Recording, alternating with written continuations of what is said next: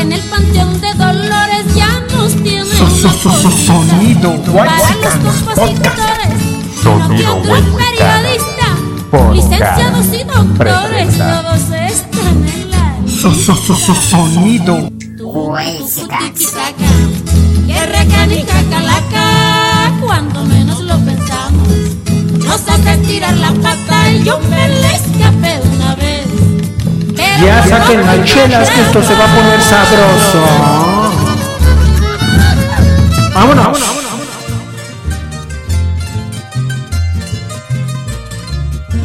Un saludo para el chicharrón, el chicharo de la Morelos, mi jefe. Mucho cuidado, señores, porque la muerte anda lista. En el panteón de Dolores ya nos tiene una fosita para los compositores y uno que otro periodista. Licenciados y doctores, todos están en la lista. Un saludo para la fac, de filosofía y letras. Cuando menos lo pensamos, nos hace estirar la pata. Yo me Un saludo para la Valle Gómez, pero por poco capital de Tepito. Saludos a la FAD. A ver cuándo nos invitan un brownie o un hot cake. Sagrado, to, to, to. con sus millones. Uno va en estuche de oro,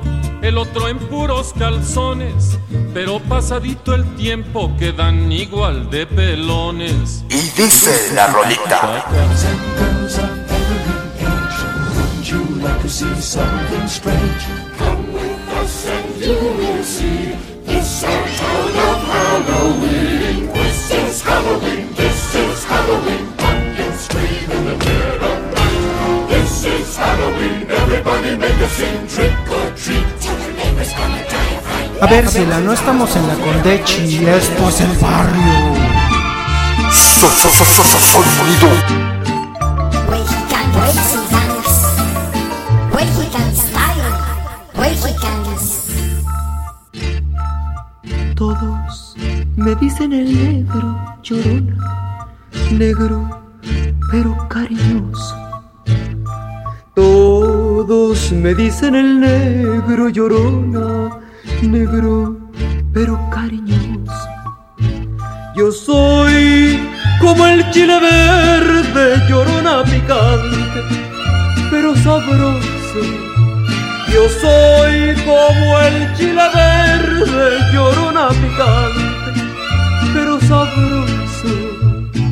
Ay, de mi llorona, llorona de hoy.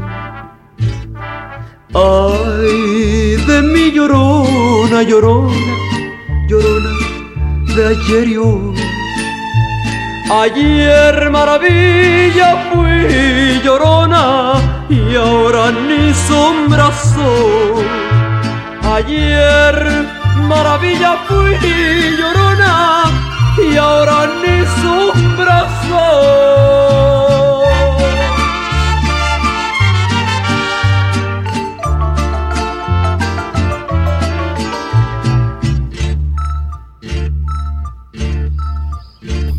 Bienvenidos a No se hable de. Las brujas y fantasmas alistan su salida. Mientras las calaveras y diablitos se están dando una manita de gato en el salón. El ambiente empieza a oler a copal, mezclándose con el cempasúchil. El papel picado se hace presente y en las casas se comienza a cocinar esos platillos y postres para aquellos que ya partieron y no, no se encuentran entre nosotros.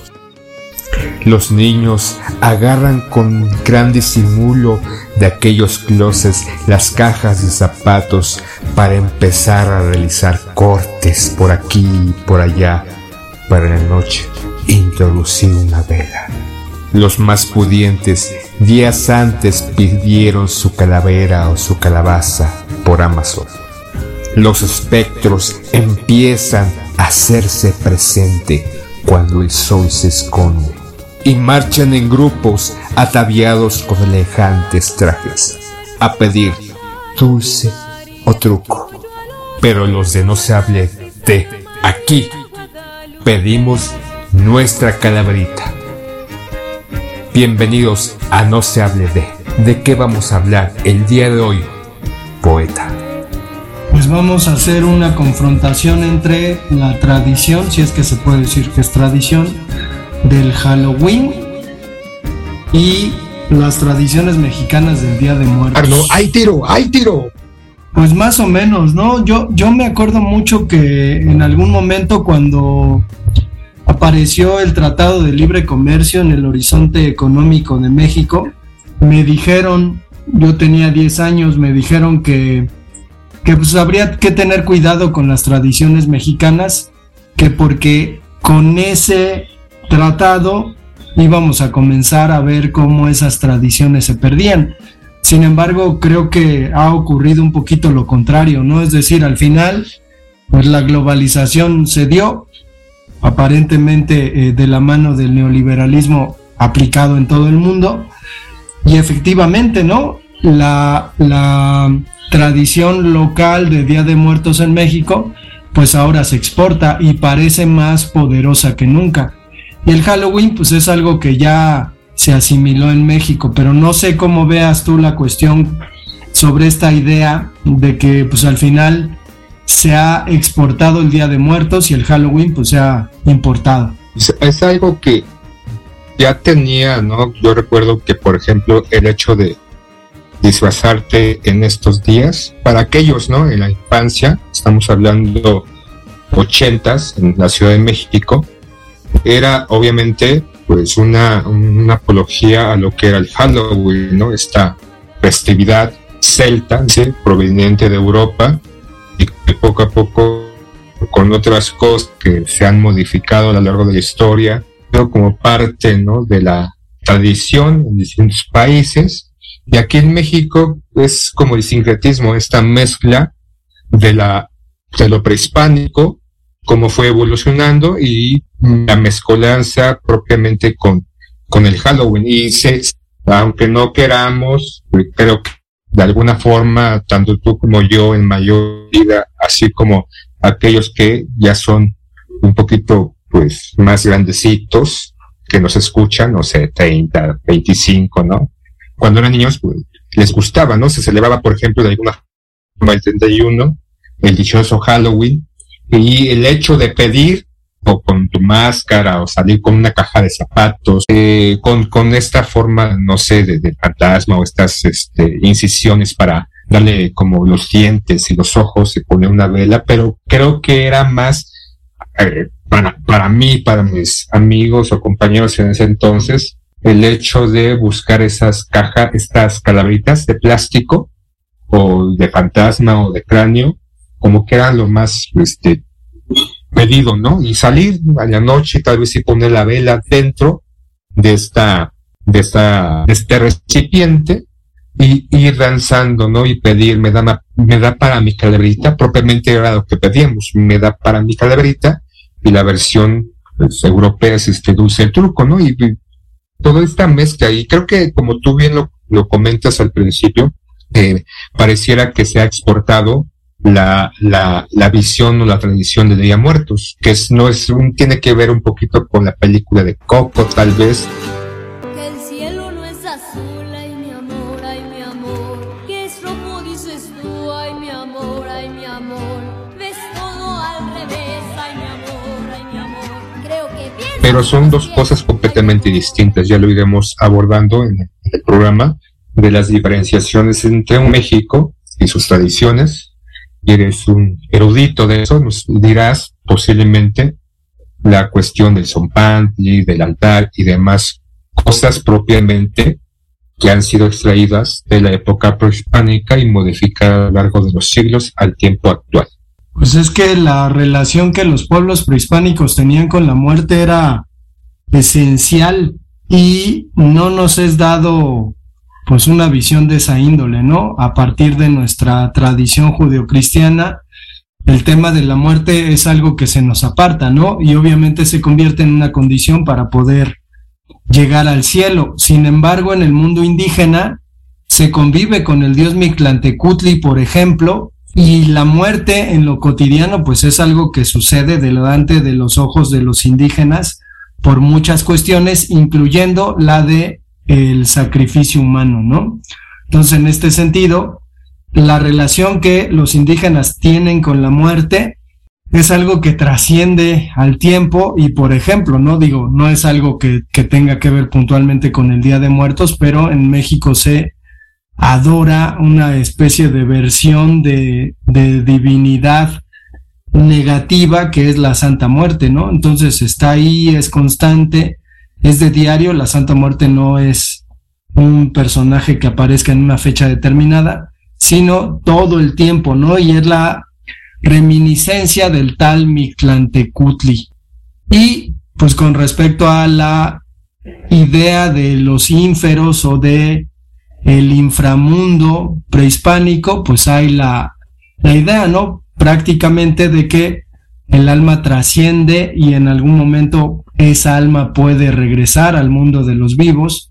Ya con el sincretismo de la cultura española, pues tenemos esta versión de Día de Muertos en donde se le permite al alma regresar un día a casa de sus seres queridos y degustar los alimentos y las cosas que les gustaban, ¿no? Porque pues había gente que dejaba en las ofrendas cigarros, por ejemplo, o algún dulce que al que al desaparecido, al muerto, le gustaba mucho, ¿no? Entonces, pues de acuerdo a esa tradición es algo con lo que en México se crece, sin embargo, pues habrá que decir que estamos muy cerca de los Estados Unidos y que obviamente el asunto del Halloween es algo que termina impactándonos. Yo me acuerdo, por ejemplo, que de niño de kinder a mí me disfrazaron de hombre lobo.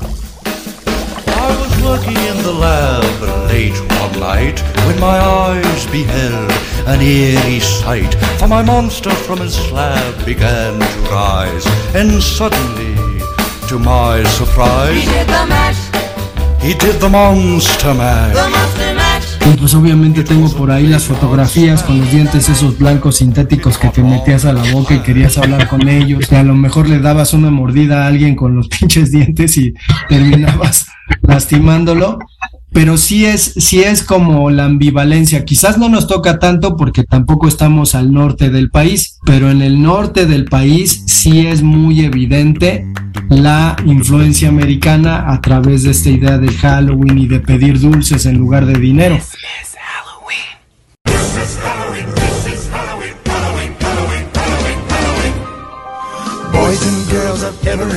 En el centro de México sí se pide, pues puntualmente, dinero, ¿no? Y los niños están eh, en esa dinámica de juntar lo que puedan. Además, había un asunto muy curioso con respecto a pedir calaverita, porque en esta construcción de petición uno decía, no me da para mi calaverita y la- las personas mayores, sobre todo los adultos de personas que, que pues te podían dar, decían, ¿cómo? no te doy para tu calaverita o sí te doy para tu calaverita. Entonces, a mí me tocaba mucho ese juego y me desesperaba, ¿no? Y decía, pinche gente, pues ya quedé o no. Ya dame mi pinche calaverita, Y cabrón. había gente que daba, ¿no? O sea, es extraño, pero había gente que daba bastante, o que le daba a cada uno, porque pues uno solía andar en bola, ¿no? De niño también digo, la seguridad en aquel entonces, en los años 80 en la Ciudad de México era distinta.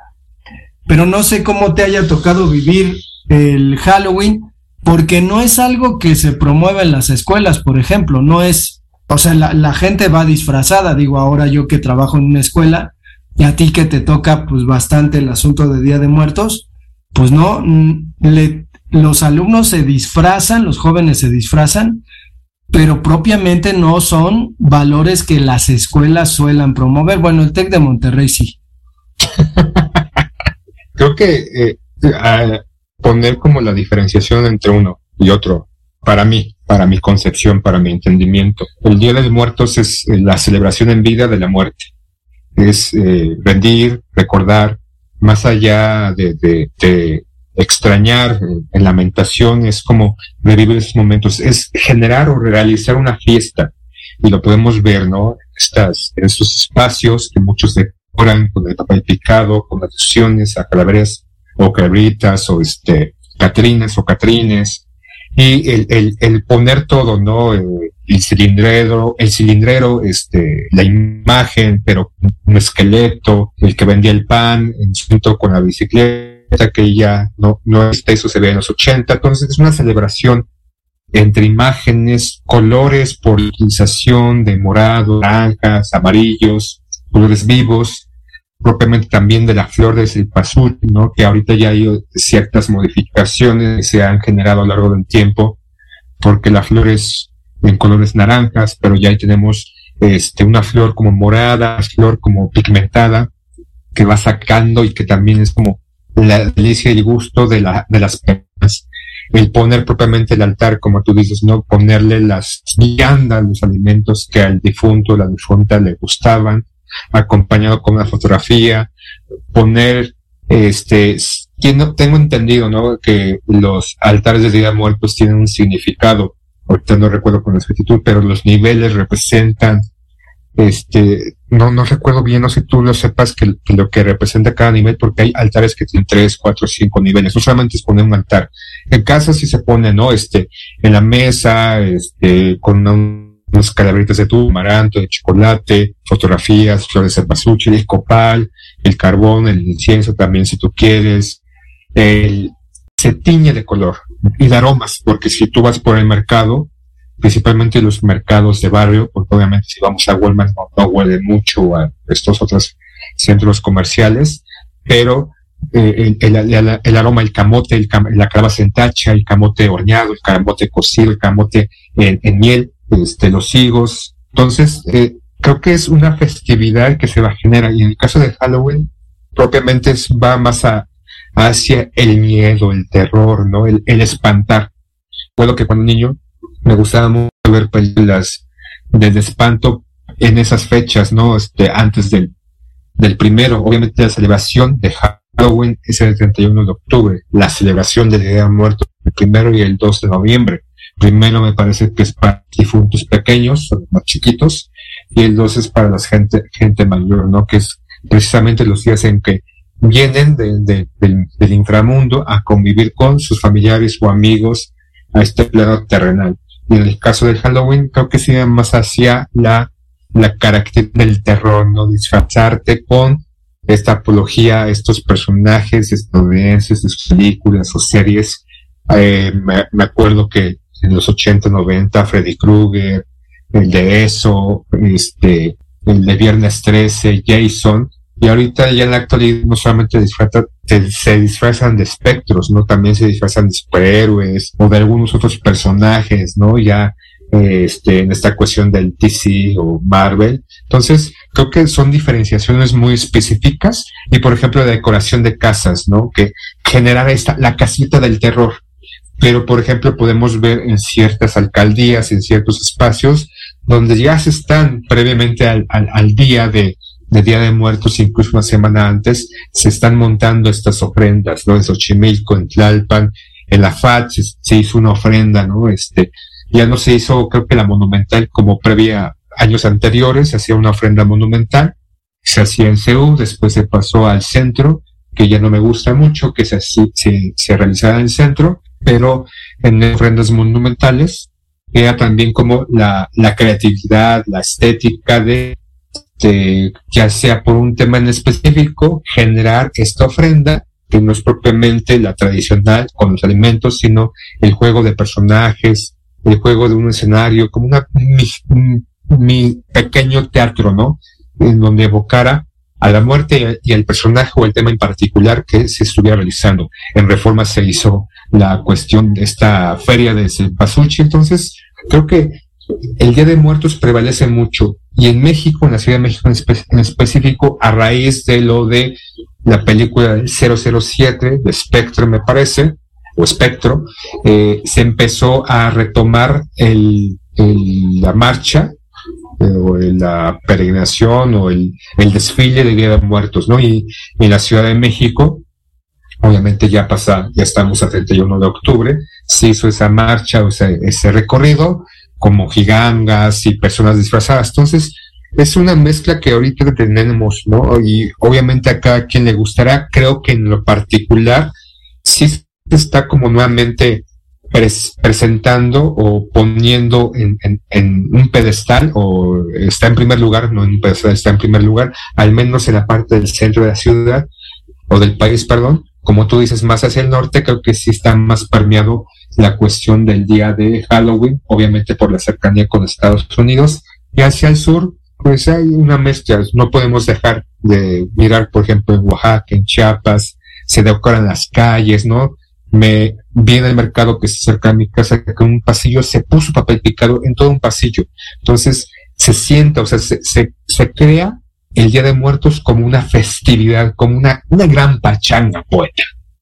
Pues sí, ahora se habla mucho dentro de la filosofía social de lo local, es decir, lo global local o lo local que se globaliza y en este caso pues el Día de Muertos sí es algo que, que es reconocido, dices, o habla sobre la película de Coco y pues tiene bastante sentido, ¿no? Yo veía como japoneses habían visto la película y se habían conmovido porque tienen tradiciones muy similares a las de los mexicanos. Con respecto a esta cuestión que decías de los altares, pues hay, hay versiones de altares, pero ya son completamente el resultado de un sincretismo entre la cultura prehispánica y española. ¿Por qué? Porque hay altares de dos niveles, ¿no? En donde hablan del cielo y de la tierra, y hay altares de tres niveles que representan, por lo de la divina comedia, güey, así de plano, el infierno, purgatorio y el paraíso, ¿no? Entonces, pues está ahí la cuestión de que la tradición de Día de Muertos, que habrá que decir, donde más fervientemente se vive, es en Michoacán, particularmente en un pueblito que se llama Pátzcuaro, que es uno de los pueblos que inspiró la película Coco. Los, los que crearon la película pues, se fueron a vivir por, como por dos años ahí, tratando de captar la esencia de eh, la genética de la gente de por allá y todo eso. Disney que se quiso robar Coco, ¿no? Porque según la, lo, que la gente cuenta es que no se iba a llamar Coco, se quería llamar este Día de Muertos y querían, eh, me parece, poner eh, la, la, frase o el título como, como parte de su autoría y que no se pudiera utilizar nada más que ellos, ¿no? Utilizabas, pues le tenías que pagar casi casi derechos. Entonces fue un, una cuestión legal y que era imposible porque es una tradición, pues querían apropiarse en el, nombre. Y también por, por, por esas fechas que salió Coco, había una película en México, igual animada, que precisamente se llama Día de Muertos, y fue la pugna, ¿no? Entre, en una cuestión legal entre los productores o los abogados de Coco, de la productora de Coco, con respecto a esta eh, abogados de la productora de la película animada mexicana, que tuvo un retraso y después como que no tuvo gran impacto, pero esa es la otra parte, ¿no? Como de repente esta Sofía o cosmovisión estadounidense de, pues, este, llevarse todo, ¿no? O sea, de que mm, vengas a tu reino, nosotros los cortamos y los demás chinguense, ¿no? Con, con lo de, Navidad, que también ellos inventaron, ¿no? Coca-Cola al al barboncito con ese trajecito y demás. Pero bueno, perdón por interrumpirte, poeta, continúa con Michoacán y espero que digas algo de este, este otro lugar, ¿no? Aquí en la Ciudad de México. Bueno, hay que, hay que considerar que ya casi es una patiza y que el Halloween está tirado en el suelo, ¿no? Y que el Día de Muertos está pues ya ensañando con ese pinche Halloween que en realidad pues es 31 de octubre, ¿no? Y que se creo, creo que se, crea a partir de las visiones terroríficas de Edgar Allan Poe, ¿no? Que es un escritor americano y que, pues de alguna manera genera una mítica eh, para el imaginario estadounidense, ¿no? Estas imágenes de el gótico tardío, de vestirse de negro, de no dormir. Bueno, eh, Edgar Allan Poe era un borrachales de, de cepa, pero creo que con él se fundan este tipo de imaginarios que pues después terminan siendo muy cotidianos, ¿no? Esta idea del asesino serial como, como un personaje al que se le, se le exalta en esa cultura, pues es eh, curiosa, ¿no? La propia idea del, del terror y de lo que implica estar aterrorizado, porque básicamente lo que pasa en Halloween es eso, ¿no? Es decir, la gente homenajea incluso ya a partir del cine, pues todas estas versiones cinematográficas de las que hablabas en un principio. Pero digo, voy a hablar muy rápido de Miskik porque a mí me gustaría que nos hablaras un poquito de José Guadalupe Posada y de la gran aportación con respecto a las Catrinas, porque hay que decir que hoy en día, al menos en México o acá en el centro, se ve más eh, el asunto de las Catrinas, de los Catrines, de la gente con la cara eh, pintada de calavera que otras cosas. Es, es, más tradicional o más común, pero bueno. Miski, que es un pueblito en Xochimilco al que en algún momento el Sile y yo fuimos, de hecho, pues nos encontramos así que hayamos ido deliberadamente juntos, pues no. Que nos, tiene nos la... topamos por ahí. Nos topamos por ahí, tú andabas ansioso porque te le querías declarar a, a alguien. Me acuerdo bien. Saludos, por cierto, pero sí me acuerdo que estás bien enamoradote, y así como, güey. Bueno, más güey, chillabas porque querías ya que... Sigo siendo un güey. Pues ya dile y tú, ay, no, es que no sé.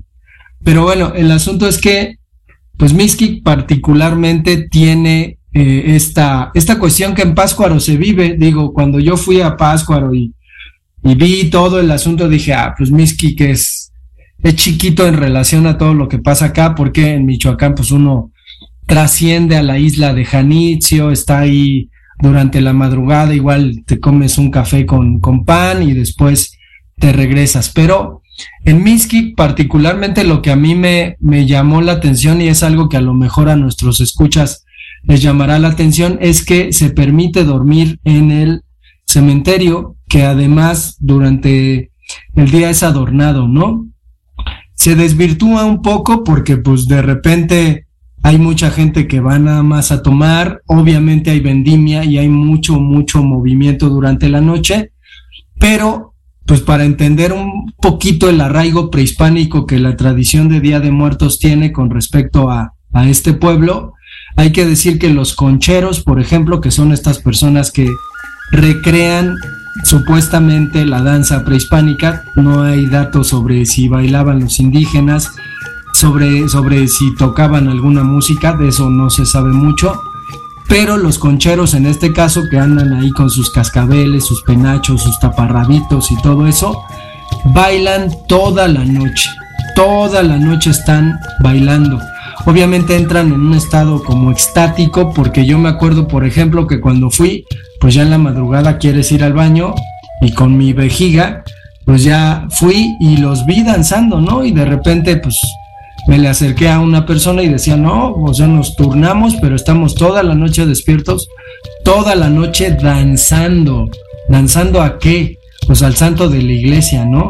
Pero que en el fondo, pues también es un dios prehispánico de los que existen en nuestro país y, y en los que la gente, bien que mal, cree, ¿no? Entonces es muy curioso porque en México hay hasta dioses, bueno, no dioses, sino santos que protegen a los malhechores. Pero bueno, cuéntanos si, la, si, digo, si quieres agregar algo de, de o quieres hablarnos de la figura de la Catrina y un poquito pues del asunto del grabado, de cómo se creó y todo eso. Pues nada más para agregar lo de Miskik, ya, ya lo dije. Este, se, se decoran las, las tumbas, obviamente los familiares o las familias que tienen un difunto en esa tumba, un día antes o días antes van a limpiar las tumbas y eso se estila también en otras partes de la República, no solamente en Miski, a poner las flores, a empezar a decorar y eh, la noche del primero para amanecer el 2 ponen eh, velas o veladoras este, este, y las prenden. La, la, la, el prender las tumbas, ¿no? O entero propiamente, se, se crea una iluminación en todo este espacio físico. Obviamente es un cementerio pequeño el que está ahí y que se decora. Y como tú dices, ¿no? Afuera se encuentran los concheros, la, las personas pueden ver desde afuera, se hace por un camino, un recorrido visual para ver la iluminación de esas tumbas decoradas con este, las flores de cempasúchil o las flores de muertos y las personas, los familiares tocando, cantando, comiendo, conviviendo propiamente en ese espacio. También podemos decir o no podemos no olvidar el pan de muerto, ¿no? Que es esta figura donde están los, huesitos que a mucha gente, los huesitos es esta parte, es un pan de muerto redondo, donde tiene como la, la, el rompimiento del, del, cuerpo humano, por así decirlo, y se ponen esos huesitos que son un poquito crocantes, que a mucha gente se pelea previo a, a degustar el pan con leche con chocolate o chocolate en agua.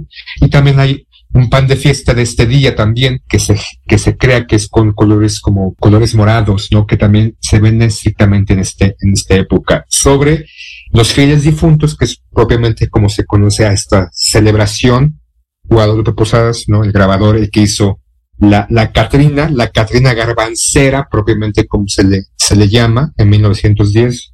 Guadalupe Posadas, un grabador, este, mexicano, en el cual trabajaba lo que era este, la madera, ¿no? Se hace un sello y se reproduce propiamente ese sello, que es un bajo relieve, grabado la gilografía, que se utiliza este, placas de triple se hacen incisiones o en hendiduras, se queda la parte superior, es donde se coloca la pintura con un rodillo, y la parte inferior con las, los, los canales o la, el bajo relieve o los huecos que se generan, se va a hacer la luz o la parte sin sin color o sin pintura y al momento de generar una presión se pasa esta imagen, en este caso es la de la, la Catrina o la Catrina Garbancera, que es una burla que él hizo cuando posadas propiamente a estas clases de bajos recursos que en fines de semana principalmente se ataviaban con sus mejores galas, principalmente las mujeres, ¿no? Vestidos y pues esta joyería tal vez de bisutería, no, no de oro, no de perlas, ni mucho menos, para salir a la, a la calle, ¿no? Queriendo o intentando ser estas mujeres de clase alta, pero es una burla, ¿no? Esta, este deseo aspiracional en, en, los, en los años 20 del siglo pasado que tenían esas personas y de ahí salió toda esta forma de plasmar las calaveras, ¿no? Y yo lo mencionaba al principio, este, estas imágenes que podemos ver en papel picado, que muchas son de posadas o de otros grabadores, como Leopoldo Méndez, creo que también hizo unas cuantas calaveras, o otros grabadores que en ese momento no, recuerdo su nombre. Entonces se, se, extrae esa imagen y la podemos ver en estas imágenes de papel, papel este multicolor, y también se utiliza un poco este como plastificado, ¿no? Que se puede ver también eh, que dura un poquito más, ¿no? Obviamente el papel picado tiende a romperse un poco porque es frágil. Entonces es un poquito lo que es esta, esta imagen de la Catrina que de ahí detonó a eh, trabajar en esa época muchas imágenes, decía como el panadero que va a trabajar este, con esa imagen espectral de calavera o el cilindrero, estas, estas parejas bailando, ¿no? Que son Catrines y Catrinas, que son calaveras o gente, es, elementos de figuras esqueléticas y que se hicieron mucho en los 20 a partir de, no propiamente de Guadalupe Posadas, pero sí a partir de esta extracción de la manifestación de lo no corpóreo o de la muerte poeta. Entonces, la festividad de Día de Muertos es muy rica, ¿no? Entonces podemos ver que también dentro del arte viene eso. Hay algo que no mencionábamos, no mencionamos, y la utilización del los tapetes de acerrín, que también en muchas partes se hacen estos tapetes de acerrín, que pro, pro, propiamente cómo se hacen, se hace una imagen trazada con gis sobre el piso, aludiendo a la festividad de los fieles difuntos, ya sea una plasmar una imagen prehispánica, una imagen de, de una imagen calavérica, o la invención propiamente del que lo está haciendo y es pintar el acerrín de colores y colocar sobre estas imágenes en ciertos espacios específicos el acerrín humedecido para que se empiece a compactar y generar visualmente esos tapetes. En Oaxaca se hacen, por ejemplo, en calles tapetes inmensos, ¿no? Y por ejemplo, aparte de concurso de eh, altares de Día de Muertos, también se hace concursos de tapetes de hacer el pintado. Entonces, recalcamos, la, eh, la festividad propiamente es una festividad de Día de Muertos, es esto, ¿no? Festejar, reír, convivir, juntarse, encontrarse por casualidad con la gente en ciertos lugares que nunca pensó que se iba a encontrar, y también echarse sus tragos, sus drinks, comer, A mí, por ejemplo, me gusta mucho el camote horneado con, con leche, ¿no? No sé si en otra parte se come así. Es el camote horneado, que no es propiamente el, el cocido, es un camote con tus cáscaras que se hornea.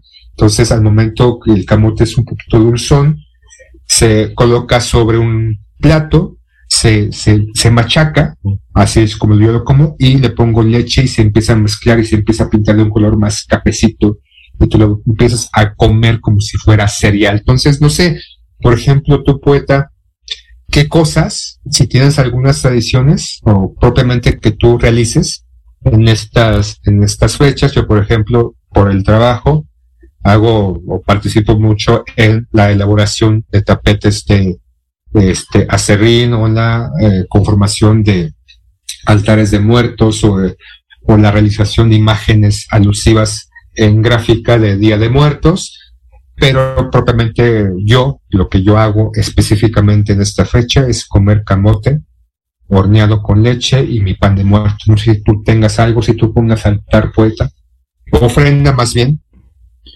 Pues los años van, van eh, llenando la memoria de personas familiares o conocidos que, que fallecieron o como dicen se adelantaron, ¿no? Sin embargo, lo que me toca, y es algo que no, no comentamos ahorita, y digo, lo, lo comentaré, y que no comentamos en el episodio de Día de Muertos, porque hay que comentarle a nuestros escuchas que tenemos un episodio en donde nos clavamos un poquito más en el asunto de Día de Muertos, y además escuchamos las voces expertas de, de, de Pedrito, tu querido Pedrito y Aarón, ¿no? Que está a punto de regresar. De, puerta de, de, perro por toda la República. Pero, pues ahí Aarón está a punto de regresar. Aarón es como la parca, ¿eh? Aarón es flacucho y todo eso. Pero bueno, me toca el asunto de las calaveritas literarias, que pues son composiciones en las que, pues eventualmente se le hace honor a quien está dedicada con respecto a la muerte de ese personaje, ¿no? Se puede hacer una calaverita de cualquier persona, sin embargo, la condición, en primer lugar, en lo formal, es que esté rimada, que la calaverita rime, que tenga versos, digo, ya si uno se pone muy exquisito, pues de octasílabos, ¿no?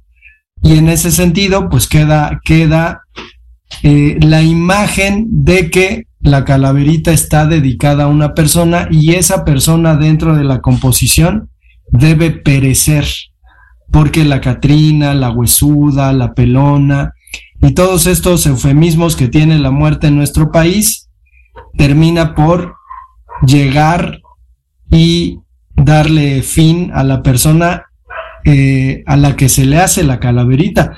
Me llama la atención que últimamente las calaveritas que he escuchado de, de alumnos son muy curiosas porque resulta que que en ellas la, la muerte termina vencida. Digo, no sé si sea un trauma post-COVID o algo así, pero sí es muy curioso que se, que se tergiverse la versión pues, clásica, tradicional de una calaverita literaria para honrar a la persona a la que está dirigida, pero pues resulta que la persona no muere y curiosamente termina venciendo a la muerte. Pero bueno, pues están ahí si la, yo creo que vamos a darle fin a este episodio. ¿Cómo Deja echarme una calabrita que acaba de encontrar de tu presidente. A ver. La Catrina está la Catrina está decepcionada. Esperaba más de ti. La dejaste desilusionada. La violencia no ha podido revertir. De la fuerza feminista te olvidaste. Has negado una digna razón. Criticado porque a ellas ignoraste ¿En dónde está tu proyecto de nación? ¿Cómo no estaría triste la Catrina? Te ha faltado convicción. Lamentada 4T no anima, desencanta esta a la población. Y de las conferencias matutinas, caray, qué frustración. Lo que el pueblo necesita, menos habla y más acción. ¡Órale! Cálmate, pinche broso.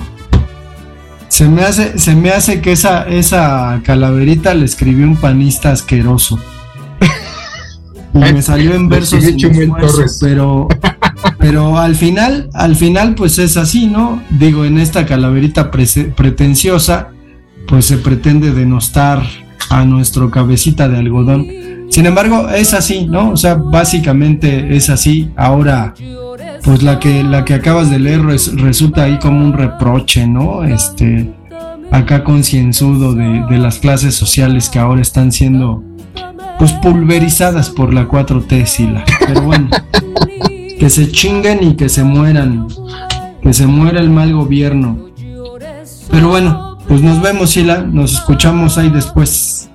Órale, pues saludos a todos y que no pidan calaverita y comen, cómense mejor un pan de muerto con lechita. Adiós. No me llores, no, no me llores, no, porque si lloras yo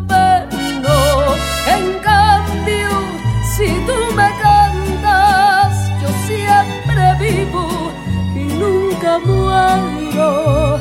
En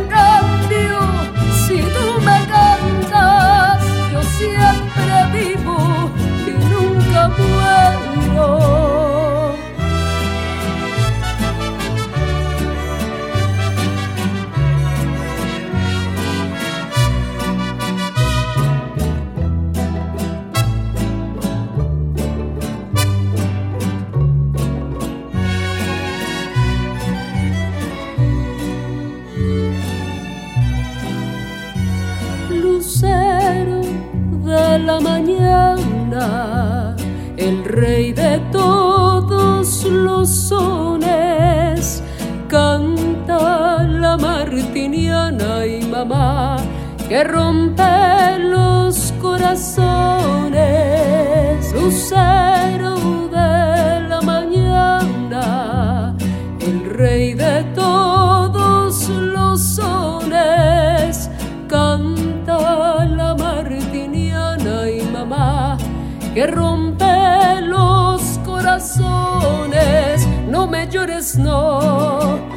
me llores, no, porque si lloras